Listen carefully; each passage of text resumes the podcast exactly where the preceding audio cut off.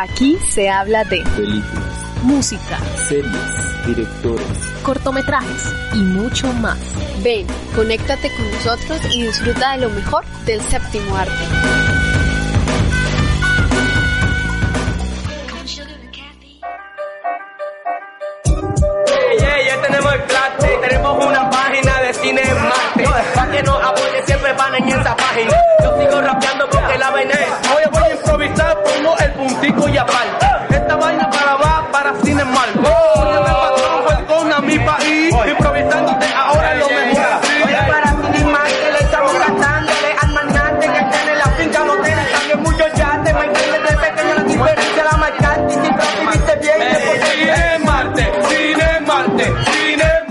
Bienvenidos a Cinemartes al aire, más voces, más historias. Les habla Ana María Mena y pues me siento extremadamente feliz de volver a compartir este espacio con mi equipo de Cinemartes al aire y claro, porque estamos un poco tristes, pero al mismo tiempo eh, muy felices de estar acá. Es nuestra última, nuestro último episodio de esta temporada. Chicas, ¿cómo se sienten? ¿Qué tal? ¿Cómo pueden evaluar la temporada que hicimos en esta, en este primer, en este primer semestre?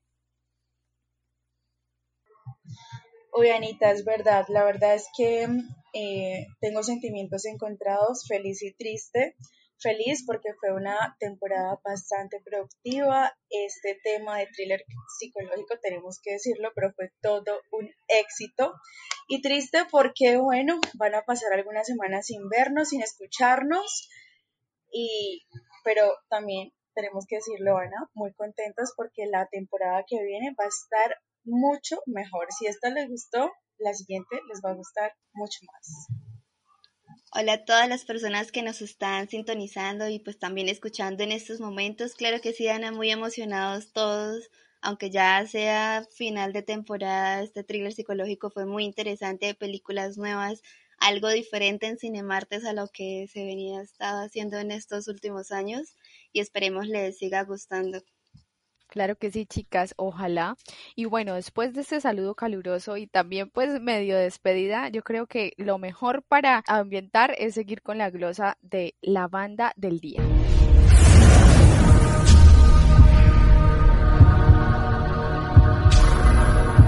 Comencemos con la banda del día.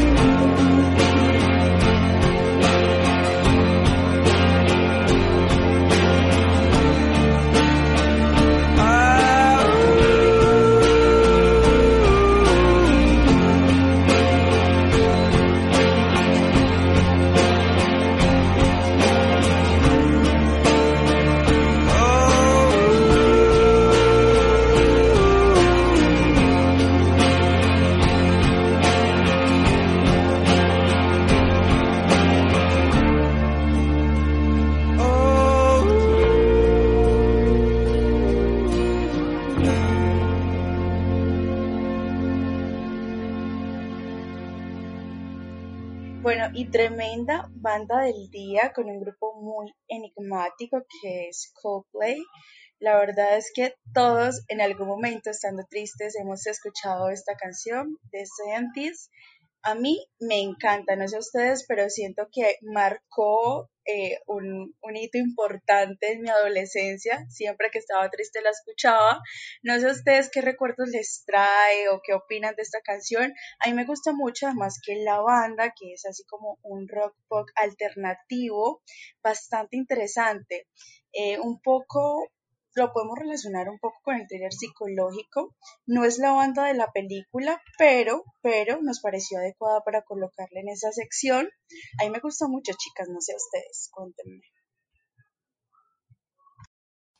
Claro, esta canción aparte que es muy representativa de Coldplay, yo creo que la persona que no ha escuchado esta canción es porque no, no ha escuchado Coldplay en su vida, porque lo que es esta canción de Scientist y Paradise son como las más sonadas de esta banda, aparte que son muy buenas, aunque a veces se puede tornar algo como más en un entorno triste o más como negativo, pero también va como motivando, entonces eso, es lo que va generando esa canción en cada persona, es muy interesante. Totalmente de acuerdo, yo creo que eh, esa canción que a propósito es del 2002, yo creo que todas las personas la, hemos escuchado y, realmente fue un himno. Yo recuerdo muchísimo eh, que pues estudiantes y amigos míos lo escuchábamos en la época en la que uno pues está en la esa medio adolescencia y creo que es una canción muy adecuada para terminar nuestra temporada de thriller psicológico. Sí, Ana, tú lo has dicho, la mejor manera de dominarla es como un himno, eso fue para mi adolescencia. Y bueno, ya dejando las cosas tristes a un lado, seguimos con una sección que me encanta, que son las novedades del cine. Novedades, novedades, novedades. Las novedades de la semana son...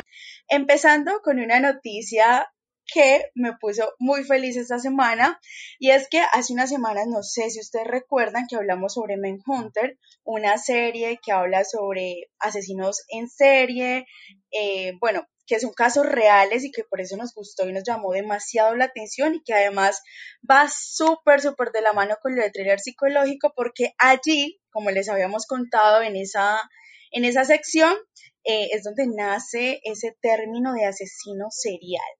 Resulta que apenas han salido dos temporadas y la tercera todavía no se sabía si, si iba a salir porque ya han pasado dos años desde desde que terminó y pues lleva esto, este tiempo en receso con un futuro muy muy incierto y todos los fanáticos ya habían perdido las esperanzas, pero cuando todas las esperanzas estaban perdidas, resulta que dicen que van a renovar y que tendremos tercera temporada.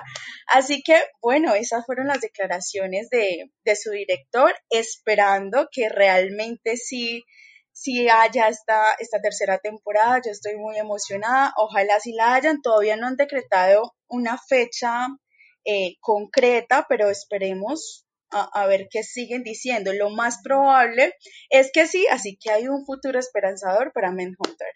Bueno, muchísimas gracias, Andre, por esa noticia. Y pues yo siempre me voy un poco a lo colombiano. Ustedes me conocen y yo creo que estoy muy obsesionada con traer noticias respecto al cine de nuestra tierra. Que a propósito, eh, hay que decir que, de acuerdo a las otras noticias que había traído, eh, satisfactoriamente, pues eh, ya la, la, parte de cineastas colombianos pues no mm, se está digamos realimentando o viendo que ya no hay eh, ya no se están viendo afectados por esta reforma tributaria. Así que pues era como para contarles primero eso que gracias a toda esta participación de Alejandra Borrero y a todo el movimiento que, que, que hubo en las redes respecto a esto porque realmente era algo terrible para el sector cine y también artístico eh, afortunadamente pues se pudo eh, quitar eso, además de que también, como saben bastantes de nuestros oyentes, ya la reforma pues no está en vigencia.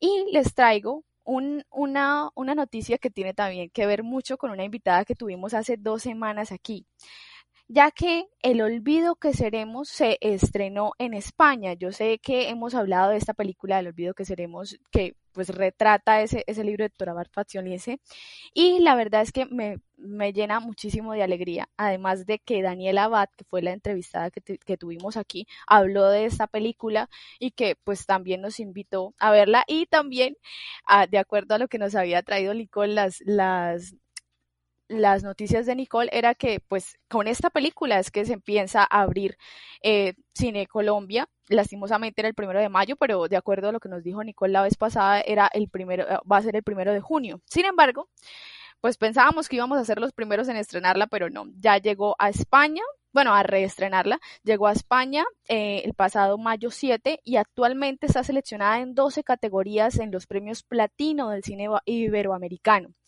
Yo creo que es una película de resaltar. Su director, Fernando Trueba, dijo, creo que el personaje lo merecía, el personaje de Torabat merecía que su historia se contara una vez más, se contara en otro lenguaje, en otro medio, en otro idioma, como es el idioma del cine. Y claro que sí, yo estoy supremamente de acuerdo porque además esta película ha movido, digamos, pues todavía no mucha audiencia, porque no se ha transmitido, pero sí ha movido mucho tema y muchas personas han hablado acerca de esto. Yo creo que es una promesa hoy de lo que es el cine colombiano. Así que les traía esta, esta noticia y esperemos que el próximo primero de junio esta película la pueda ver Nicole y pues también nosotros y la contamos pues ya sea en la otra temporada.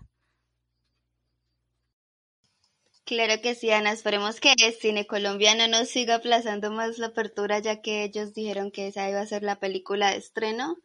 Y pues también algo muy interesante respecto a esta película es que tiene muchas expectativas a todos los espectadores, independiente quienes se hayan leído el libro o no, porque pues siempre que se hace una adaptación de un libro a una película, obviamente omiten muchas partes, cambian otras, entonces es como saber qué se va a esperar y pues esperemos que los de España no nos den spoilers.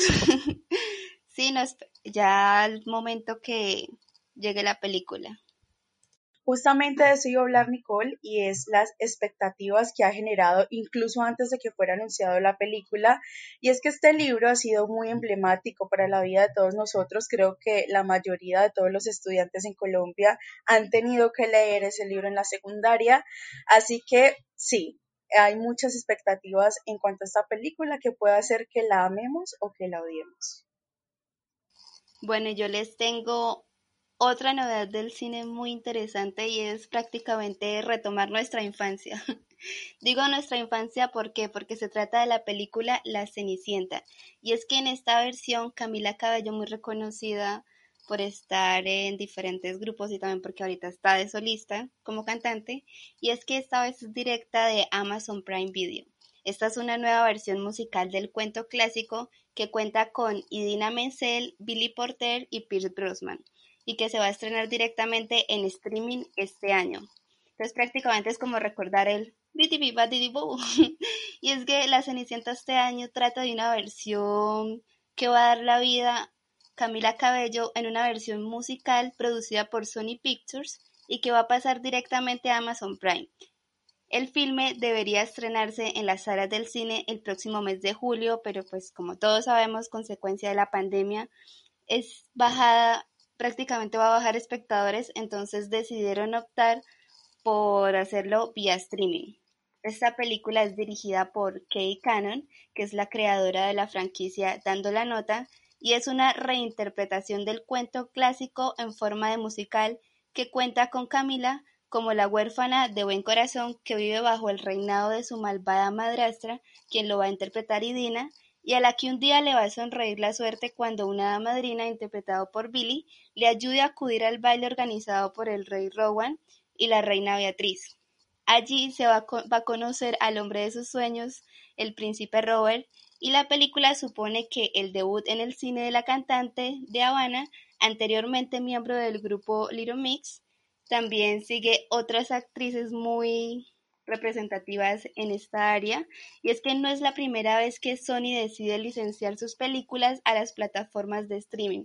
En lugar de llevarlas a las salas de cine, como en este caso Cenicienta, van a repetir la jugada que han hecho recientemente con Vivo, un musical animado de Lin Manuel Miranda que se va a saltar el estreno en las salas de cine para ir directamente a Netflix y anteriormente con películas como Encurtido, que fue vendida a HBO Max, y La Estación de la Felicidad, que fue vendida a Hulu. Entonces esperemos esta película con ansias, ya que prácticamente representa nuestra infancia. Totalmente, Nicole, pero yo quisiera decir algo ahí. La verdad es que pues me parece un punto bastante creativo porque yo, yo creo que todos los que están escuchando este programa, ustedes también, chicas, hemos sabido que a Cenicienta le han sacado miles y miles de, digamos, de versiones. Ya conocemos muchísimas, desde el primer cuento que nos leen de niñas hasta la que acaba de decir eh, Nicole con Camila Cabello. Y pues la verdad le voy a dar la oportunidad, le voy a dar la oportunidad eh, por solamente ser ella la protagonista, ¿no? Porque me parece que es un tema bastante trillado en lo que es como el cine, pero le voy a dar la oportunidad para ver qué me puede, qué me puede dar, no sé, me da, me da como esa curiosidad con lo que todo lo que acabo de decir, Nicole. Pues Ana, es que yo creería que una de las expectativas es saber la voz que, la voz tan hermosa que tiene Camila y también los otros actores que van a participar. Entonces yo creería que sería algo sonoro muy, muy lindo.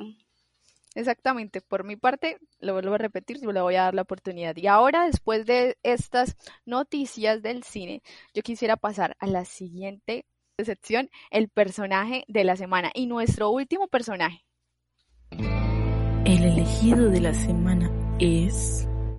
Bueno, chicas, y hoy nuestra, en nuestro último programa nos fuimos con una con un invitado muy, muy de Caribe, muy extremadamente de cine independiente, que a propósito tiene una productora, Marines Films, junto a su esposa cineasta, y es un personaje muy peculiar, ya que imagínense, en realidad la profesión de él es ingeniero ambiental. Y pues si quieren saber un poco más a nuestros oyentes cómo es que un ingeniero ambiental termina tan metido en este cuento del cine, y más porque, oigan bien, que una de sus producciones, eh, antes de llover, ¿sí? Antes de llover fue premiada en, en, el cine independiente de Latinoamérica solamente hecho por mujeres. De hecho, es una película bastante, pues en realidad no es una película, es un documental bastante curioso y que él en esta entrevista precisamente nos contó esos obstáculos que tuvieron que superar como productores, realizadores y también guionistas, porque él fue el guionista de ese documental. Entonces, si les quiere, si los quiere conocer o quieren conocer quién es Oscar Alvarado, definitivamente los dejo con esta entrevista que hice con Andrea Ortiz. Saludos a ti y a Andrea también entonces. Hola, gracias por aceptarnos pues esta entrevista y un gusto conocerlo. Igualmente Andrea, mucho gusto. Oscar Alvarado, con gusto. Oscar, primero que nada, eh, me gustaría que empezáramos sobre tu experiencia, que nos contaras un poco más eh, sobre cómo ha sido eh, producir antes de llover, de dónde surgió toda esta idea. Bueno, perfecto. No, gracias a ustedes por la invitación. Bueno, mira, eh, producir antes de llover fue una experiencia mm, de verdad muy enriquecedora, eh, maravillosa.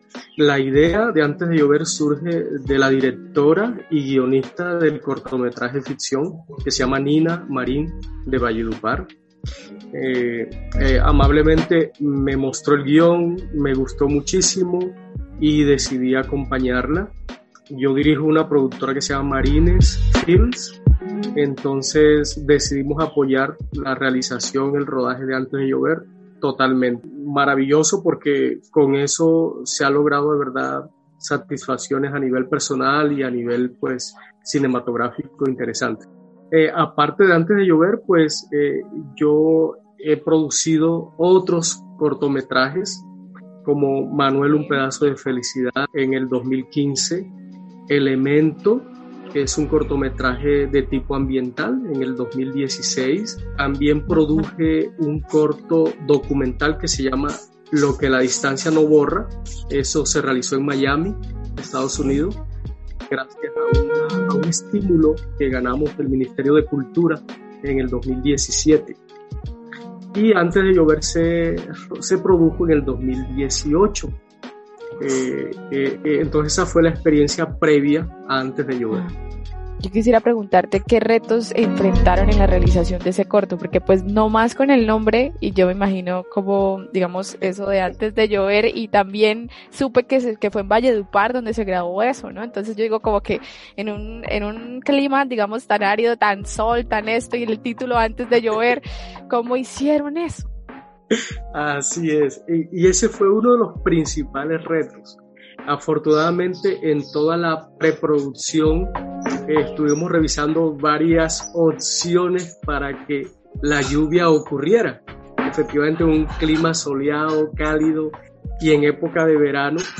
Y entre varias alternativas logramos que el cuerpo de bomberos de un municipio muy cercano, un municipio que se llama Urumita, La Guajira, nos facilitara y nos apoyara una máquina de atención de bomberos, incluso con dos, tres personas que manipulaban las mangueras, todo el equipo, la presión y efectivamente se hicieron pruebas antes del chorro, de la lluvia, de la presión, para que coincidiera eh, efectivamente la lluvia que necesitábamos y eso se logró, fue una lluvia artificial, pero afortunadamente, como te digo, en la preproducción se logró ese apoyo clave para que ocurriera la lluvia. Claro. No, o sea, pues yo personalmente nunca he visto lluvia artificial, pero también me imagino como ese, ese reto y, o sea, súper guau eso. Y, uno de pronto, digamos, eso es una de las cosas que uno se pone a pensar, cómo empezamos a romper esos problemas con los que nos podemos encontrar para tener esa idea o para llegar a la idea que quisimos desde el primer momento. Yo quería preguntarte cómo se logra reivindicar ese, cómo se logra esa reivindicación del lenguaje propio por medio del cine, porque pues yo estuve, digamos, mirando un poco la productora Marines Films y todo, y sobre todo lo, lo de, la, de este corto, y me viene que es como un cine muy propio, muy independiente, como desde el lenguaje de allá, de ese, de, ese Caribe, ¿sí? Entonces, ¿cómo se logra esa reivindicación de ese lenguaje propio por medio del cine? Mira, interesante tu apreciación porque Marine Phil, esta productora ubicada en Valledupar, y, poco a poco hemos logrado eh, entrar a La Guajira, al Magdalena y al Cesar como tal, y, ha creado en Proimágenes, eh, incluso en la Academia de Cine, un interés, porque estamos haciendo cine desde la región, con un lenguaje propio, con unas historias propias, eh, aquí lo clave es la parte artística. Hemos logrado con Nina Marín eh, en el tema artístico una fusión y yo en el tema de producción. Entonces, ese lenguaje se ha logrado prácticamente hacer un buen marketing desde acá, ¿sí? Eh, a través de la productora, un buen marketing que ha dado resultados entonces hemos incorporado lo que tú dices, ese, e, e, estas costumbres, este lenguaje al tema cinematográfico y se ha logrado gracias a que hemos logrado que ese marketing sea entendido por la Academia de Cine, por el Fondo de Desarrollo Cinematográfico. En las convocatorias estamos incorporando un elemento diferencial, que es el tema región, sin dejar atrás el tema cinematográfico. Entonces, allí creo que ha sido lo interesante. Y en el tema de producción, eh, si bien todo está dicho, todo está escrito, hemos intentado innovar con los recursos propios, con lo que tenemos al alcance y hasta ahora nos ha dado un buen resultado. Es decir, tenemos una ruta trazada a nivel de producción propia. Eso nos ha dado resultado. Que acabas de decir es, bastante interesante porque ver que esta pandemia pues nos ha a muchos como obstaculizado muchas cosas, ver cómo han sido tan recursivos en todo este proceso, ¿no? Yo quiero que nos cuentes un poco de por qué para ti es importante hacer cine colombiano en este ámbito, pues en este lado del Caribe. Mira, eh, yo tengo una profesión, bueno, tengo dos profesiones antes de ser productor de cine. Eh, yo soy abogado y soy ingeniero ambiental. Sí, entonces... Eh, pero quisiera saber cómo es eso, cómo un ingeniero ambiental termina como productor trabajando de Marines Films y todo esto con una cineasta, ¿cómo es eso también? Sí, sí, sí. No, imagínate. Antes de estudiar estas carreras, yo siempre he sido un gestor cultural. he escrito cuentos, he, escrito poesías, he tenido canciones eh, inéditas, he escrito ensayos literarios, incluso tengo en borrador dos proyectos de, novelas literarias. Cuando, eh, y el cine siempre me ha gustado, pero como espectador, ¿sí? sí. Siempre eh, en la pantalla. Pero cuando conocí a Nina y me mostró y me explicó lo que quería hacer y, que para ella era difícil llevar a cabo eh, eh, esos proyectos, yo le dije, pero, pero ¿qué tan difícil es? O sea, comencé a interesarme y realmente vi que es complicado cuando no se tiene el apoyo de una persona que entiende ese lenguaje cinematográfico y efectivamente a mí me gustó muchísimo y dije, ve acá, ¿qué necesitas? No, mira, que me falta esto, esto. ¿Yo puedo ser el productor? Si quieres, yo sí. Te pregunto, ¿puedo serlo? Y efectivamente me pasó los guiones, comencé a revisarlo y dije, esto lo tengo, esto lo puedo conseguir, yo sé quién me ayuda en esto. Y cuando vinimos a ver, tenía toda la preproducción de antes de llover lista. Yo dije, vamos a hacerlo. ¿Seguro? Sí. Y ahí fue cuando también dije, mm, esto necesita un respaldo jurídico y creé Marine Fields eh, eh, con todos los, los términos legales, jurídicos y bueno, eh, ya tenemos casi dos años de funcionamiento con la productora y estamos abiertos también a otras expresiones o solicitudes, pero hasta ahora nos ha dado un buen resultado ese, esa fusión con, con Nina María y Marina Fields.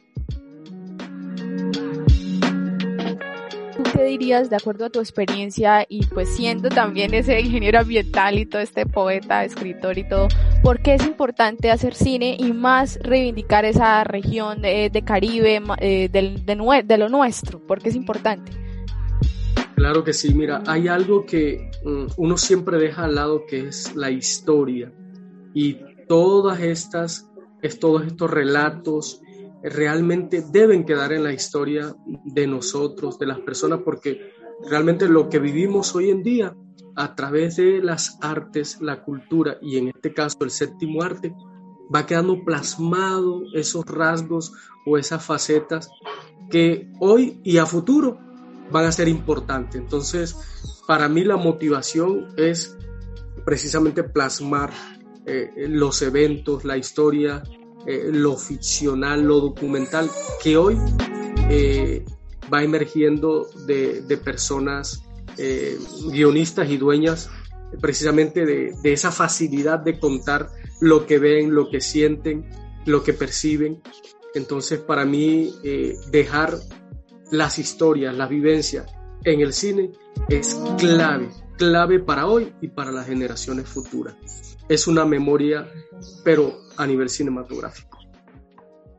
Oscar, y además de esto, ¿qué, ¿qué otros retos has enfrentado en esta pandemia? O sea, ¿cuál ha sido ese reto que tú dices, Dios mío, me marcó, pero pues siempre, como tú lo has dicho, eres súper recursivo, o sea, tienes muchísimas como eh, facetas y súper así, súper espontáneo para todo este tema. Entonces, como, ¿de qué manera siempre buscas una solución? No, indudablemente el reto en esta pandemia precisamente es trabajar en equipo, es organizar un equipo, es tener a las personas en un set, es indudablemente es el reto más grande, eh, sobre todo cuando no tienes en la zona, en la región, a las personas talentosas que crees que te pueden dar para ese proyecto. Eh, entonces te toca recurrir a otras personas de afuera y con esta pandemia hay muchas limitantes, pero pero yo, a diferencia de, otras personas que sí eh, les ha golpeado enormemente, a nosotros nos ha ido bien en esta pandemia, ¿sabes? Eh, me explico. Eh, ganamos una convocatoria con Mintit y realizamos un corto ficción que incluso se vendió, que se llama Cuadernos de Vallenato. En plena pandemia y todo el set fue en una vivienda y se logró eh, reunir un equipo muy local, talentoso, pero muy local. Eh, y algo que incorporamos en esa producción fue una persona en temas de bioseguridad. Eh, tan pronto iba llegando una persona, temperatura, toda la dotación, spray, alcohol, tapabocas, distanciamiento y saliendo temperatura. Y durante los días de rodaje teníamos un control estricto y eh, capacitación antes y después para cuidarse también en la casa para el día siguiente de rodaje. Algo que no está en el cine, pero la situación nos obliga. Eh, eso fue con Mintit. Y también ganamos otra convocatoria con Smart eh, a nivel de celular y otra con el Ministerio de Cultura a nivel de celular. O sea, a nosotros nos ha ido bien porque yo creo firmemente en las convocatorias eh, a nivel cinematográfico. De verdad, como dicen, hay que meterle la ficha, hay que leer bien esas convocatorias eh, para apuntar a, tener una buena participación, independiente si se gana o no. Afortunadamente hemos ganado. Entonces, el reto sí es reunir un buen equipo que te entienda eh, y que entienda el movimiento hoy de cómo hacer cine. A nosotros nos ha ido bien en esta pandemia. Qué bueno, de verdad me alegra mucho saber eso. Eh, y nada, pues esperamos también que te siga yendo súper bien de aquí en adelante en cada proyecto y claro, pues uno siempre en cada convocatoria, independientemente de lo que sea, de cualquier arte y en especial en este, como es la cinematografía, eh, uno siempre pues va a aspirar a, ganar y eres una prueba faciente que eso se puede siempre hacer realidad. Eh, bueno, y finalmente, total, Finalmente, eh, nos gustaría que le dejaras un mensaje a todos nuestros oyentes, hasta a todas aquellas personas que no solamente te están escuchando, sino que también aspiran, aspiran a llegar a, por lo menos donde tú estás, aspiran a hacer cine colombiano o en esta parte del Caribe, eh, jóvenes, adolescentes que aspiran a, ser grandes con este arte. Perfecto, no, mira, serían muchos, pero voy a tratar de ser eh, lo más resumido. El no no le presten atención. Si tienen una idea, créanme, revísenla, sueñan, despierten con esa idea hasta que ustedes estén convencidos que esa idea puede funcionar, preséntenla. Sí, pero no, no le hagan caso a un no. Seguro que no. Y menos al no interior. Quiten ese no porque todo es valioso. Eso lo he entendido por experiencia. Segundo, rodeense de personas muy afines, muy afines con su eh, sentir, con su propósito, con su visión. Eh, hay personas muy talentosas, pero muy negativas. Entonces, eh, rodeense de personas muy afines a sus ideales, a su proyecto, a su visión de cine o a su visión cultural.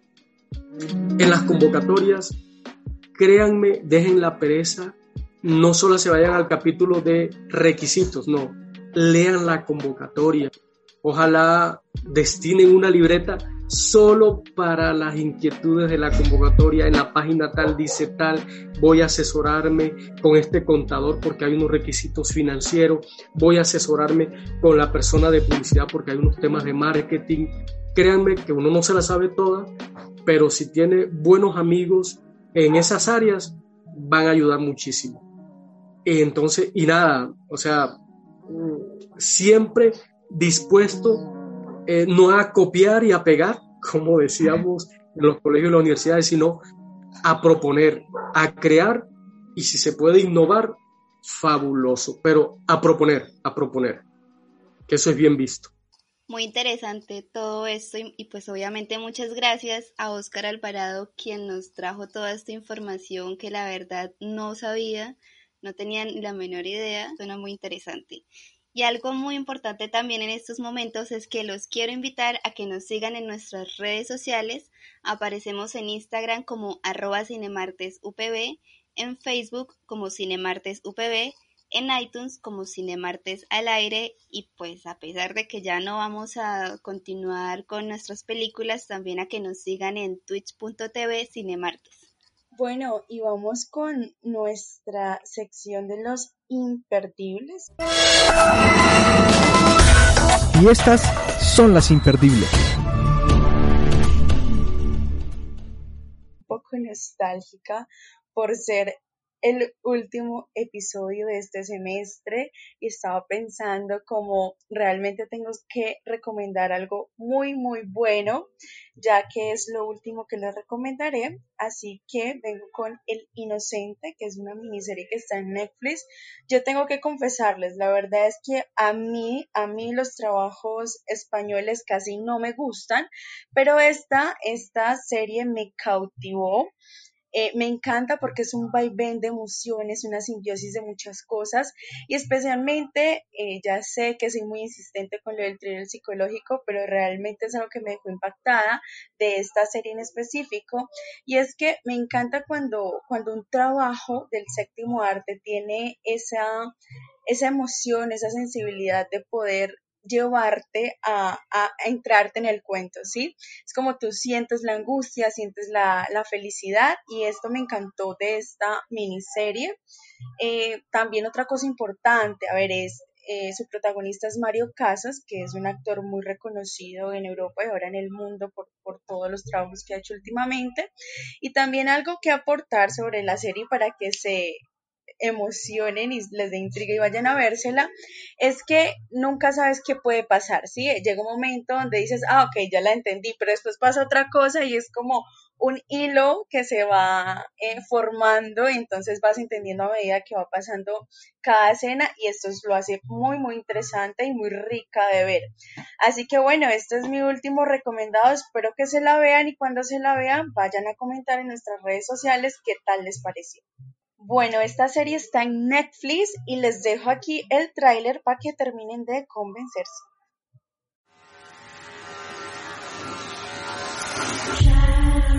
Te llamas Mateo Vidal. Nunca pensaste que un hombre podría volver a nacer dos veces.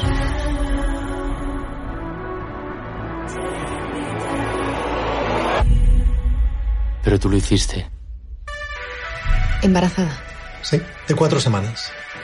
Pues si nos vamos a mudar, mejor que sea pronto, antes de que me empiece a crecer la barriga. Siempre me pareció extraño cómo reapareció Olivia en tu vida. Olivia, Olivia, ¿estás ahí? No puede ponerse. ¿Por qué no puede ponerse? Eso tendrá que contártelo a ella. El destino. Otro accidente del destino. ¿Cuántos accidentes del destino crees que te tocan por vida, Matt? Te llamas Lorena Ortiz.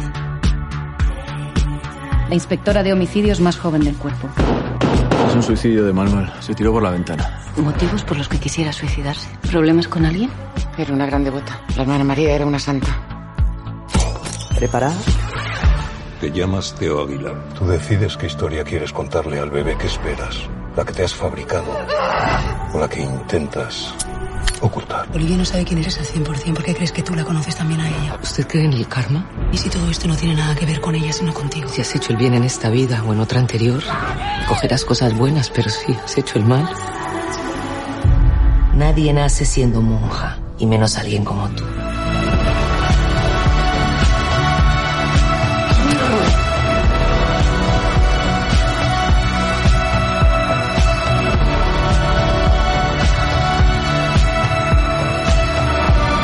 Mejor, hacer justicia o asegurarse de que nadie sufra? ¿Vas a ayudarme o no?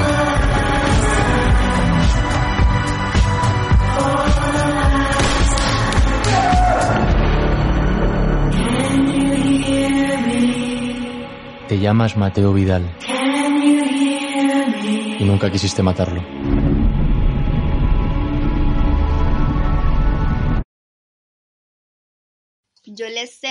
Película que es muy buena para un plan en familia, un plan con los amigos, porque no es de esas típicas de terror, sino es una película muy bonita que se llama Ohana, un magnífico tesoro. Y pues como todos vimos Lilo y Stitch, sabemos que Ohana significa familia y pues la familia nunca te abandona. Tenía que decirlo. Esa es una película de Netflix que se puede disfrutar con cualquier persona, incluso en familia. Y algo muy interesante es que Hawái es el escenario de esta película que muestra la aventura que enfrentan los dos hermanos después de encontrar un antiguo diario que pertenecía a su abuelo. Bueno, el abuelo lo heredó también es que la estadounidense Jude Wen lleva varios años como realizadora de famosas series como Blackish y Umbrella hasta que decidió dar el siguiente paso que es dirigir una película. Y para su debut apostó por la aventura familiar de Ohana. Esta es una cinta de Netflix que es subtitulada como Un magnífico tesoro, específicamente en el área rural de Ohio, hasta donde llega Leilani para cuidar de su padre Kimo luego de que él sufriera un ataque al corazón, pero ella nunca estuvo sola ya que siempre la acompañaban sus dos hijos, el adolescente Lionel y la niña de 12 años llamada Pili Aloha, o simplemente Pili como la llamaba todo el mundo Pili, quienes de un día para otro se ven trasladados de Brooklyn donde fueron criados en Hawái. Eh, prácticamente a los niños les dio duro, entonces para ellos era algo difícil de estar en Nueva York a terminar viviendo en Hawái, que prácticamente es una isla, sin tener los mismos recursos ni los mismos amigos ni nada. Entonces empezar prácticamente de cero y pues para Pili era muy duro ya que ella estaba haciendo competencias de geocaching y pues era su pasatiempo preferido. Entonces después de pasar por todo esto se ve envuelta como en un mar de aventuras y también de peligro bajo las montañas junto a su hermano y su mejor amigo de Hawái entonces es cuando empiezan como esa aventura, se dan cuenta por qué hay que respetar los tesoros. Y también un mensaje muy importante y también interesante yo creo que para muchos es que por algo están escondidos, o sea, si están escondidos no es porque quieren que sean pues encontrados. Y en este caso ellos se dan cuenta de por qué ese tesoro no debía ser encontrado ya que prácticamente pertenecía a una tumba y pues las tumbas no se pueden profanar. Y más cuando en este caso para ellos es muy importante todo como este esta aventura y respetan muchísimo todo eso. Entonces es como finalmente también se dan cuenta de que la unión familiar hace todo, también la unión de entre los amigos y que cada uno por separado no puede lograr lo que lograrían todos en unión y es comprender el sentido de esa palabra, Ojana. Entonces es muy interesante ver cómo la directora de esta película nos influye muchísimo ese título de la película de cómo de verdad la familia sí o sí es muy importante en cada persona y es una fuerte conexión también con la cultura hawaiana como también muchos sentimientos universales encontrados creería yo. Y prácticamente todo esto es como la suma de una efectiva mezcla de acción, comedia, leyendas y aventura y es muy interesante ver cómo esta directora pasa de estar haciendo algo súper diferente a dirigir una película y la verdad es que lo logró. Lo logró muy bien y pues a continuación vamos a escuchar el tráiler. Papá, hola. ¿Y si el abuelo no tiene internet? Joanne, no mates a tu hermana. Se ven más altos que en la foto. Adelante. Majalo. No parece nada higiénico. Y no pasaré mi último año en esta estúpida isla.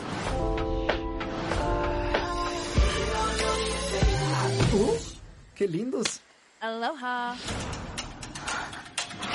Ya, déjame. Eso dejó a John Wick sorprendido. ¿De quién es el diario? Monks. Era un marino, un marino de... del peruano. El tesoro del peruano es legendario. ¡Oye! ¿Por qué hay caminantes nocturnos? ¿Sabes qué son? Fantasmas de guerreros. Dijo que caminan de noche. Sabes que vienen cuando escuchas los tambores. Ah, Bien, a la cama. ¿Aviso final? Estás a punto de perder tu casa. Es la tierra de nuestra Ojana. Moriré antes de irme. ¡Eso es! Aloha es una gran parte de ti. ¿Sabes por qué? Porque tú eres hawaiana. Esto era de mi abuelo, quien lo obtuvo de su abuelo, quien lo obtuvo de Monks. ¡Es oro real! Así podemos obtener dinero directo al tesoro. No fue tan malo. Es aquí. Aquí es donde la moneda quería que viniéramos. ¿Cómo será por dentro?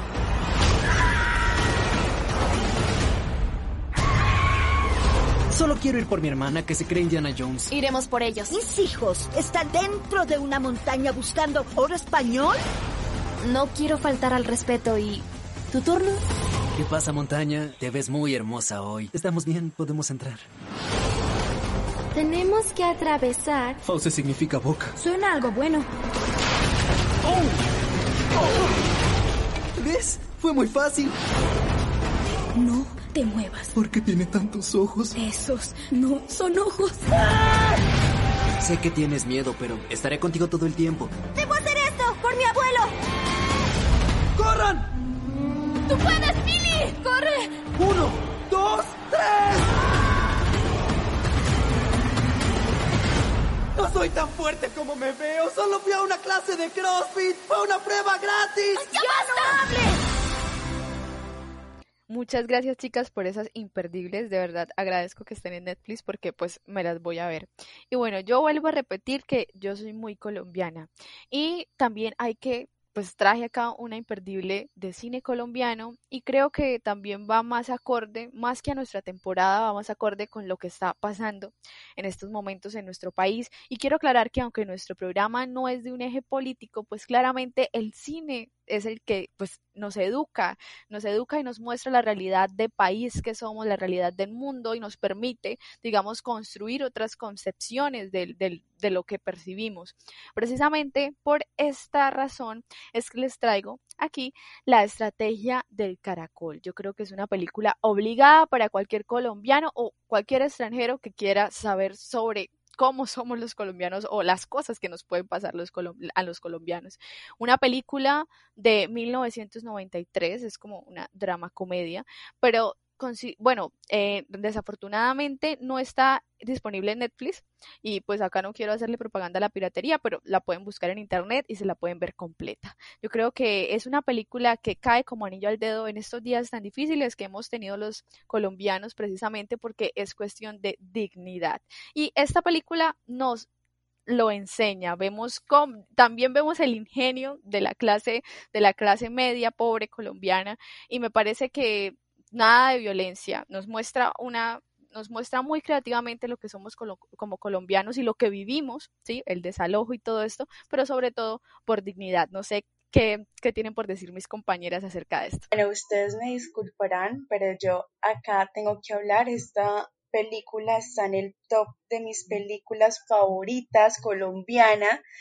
Primero, definitivamente tienen que vérsela. Y segundo, Ana, tienes razón, nuestro programa no es un programa político, pero como yo siempre he dicho, la política lo es todo y todo, absolutamente todo lo que hagamos en nuestra vida tiene impreso algo político. Así que no podíamos dejar o pasar desapercibido lo que está pasando en el país, que aprovechamos para, que, para decirles que se informen, que saquen sus propios eh, discursos, conclusiones y ya como hablando más de la película, siento que cae como anillo al dedo, como diría Ana, porque esta película es la expresión de lo que es la cultura colombiana, que pese a que ha sido producida y, bueno, fue emitida hace más de 20 años, sigue pasando lo mismo y eso es algo que nos debe resonar en la mente, que debemos pensar como, bueno, ¿qué está pasando? Que sigue, que siguen sucediendo este tipo de cosas. Yo sinceramente no quiero despedirme del programa sin citar una de sus frases más emblemáticas y es, ahí tiene su puta casa pintada, así que solamente diré eso para que corran a vérsela porque sé que les va a encantar y además de todo ha sido una película muy premiada y muy elogiada a nivel internacional. Exactamente, chicas. Y bueno, ya sin más preámbulo y solamente con esto ya les voy a poner el tráiler tranquilos para que lo escuchen. Quiero decirles que pónganse un poco a pensar y después de que vean la película recuerden esta frase. Creo que muchas personas en, las esferas de la sociedad hemos sido el doctor Romero. Entonces, sin más, los dejo para eh, escuchando el tráiler de La Estrategia del Caracol, una película 100% colombiana hecha en 1993. Madre mía que estás en los cielos, envía consuelo a mi corazón. Las casas tienen todo el derecho a que su dueño les escoge el destino y no una, una manada de, de, usurpadores ahí. Se procederá a ejecutar la operación del desalojo. Don Jacinto Barburen tiene aquí un plan, yo creo debemos considerar. Los planes y las ideas se defienden con la vida.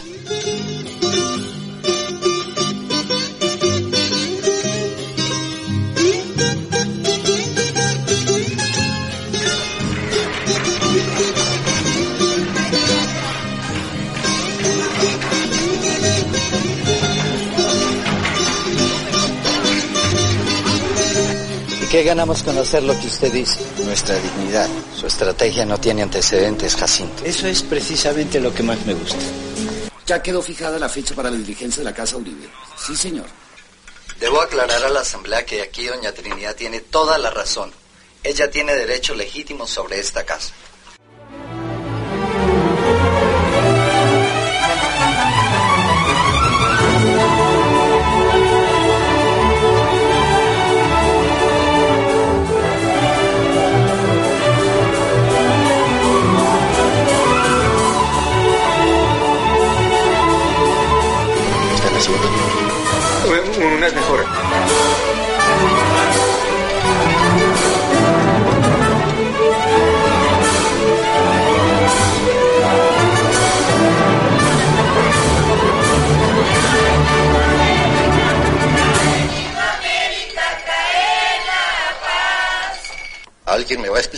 Diablo significa esto? ¡Vengan a sacarnos, sapos y juepotas! La película que te volará la cabeza esta semana es... Hoy vimos una película muy interesante que es El efecto mariposa.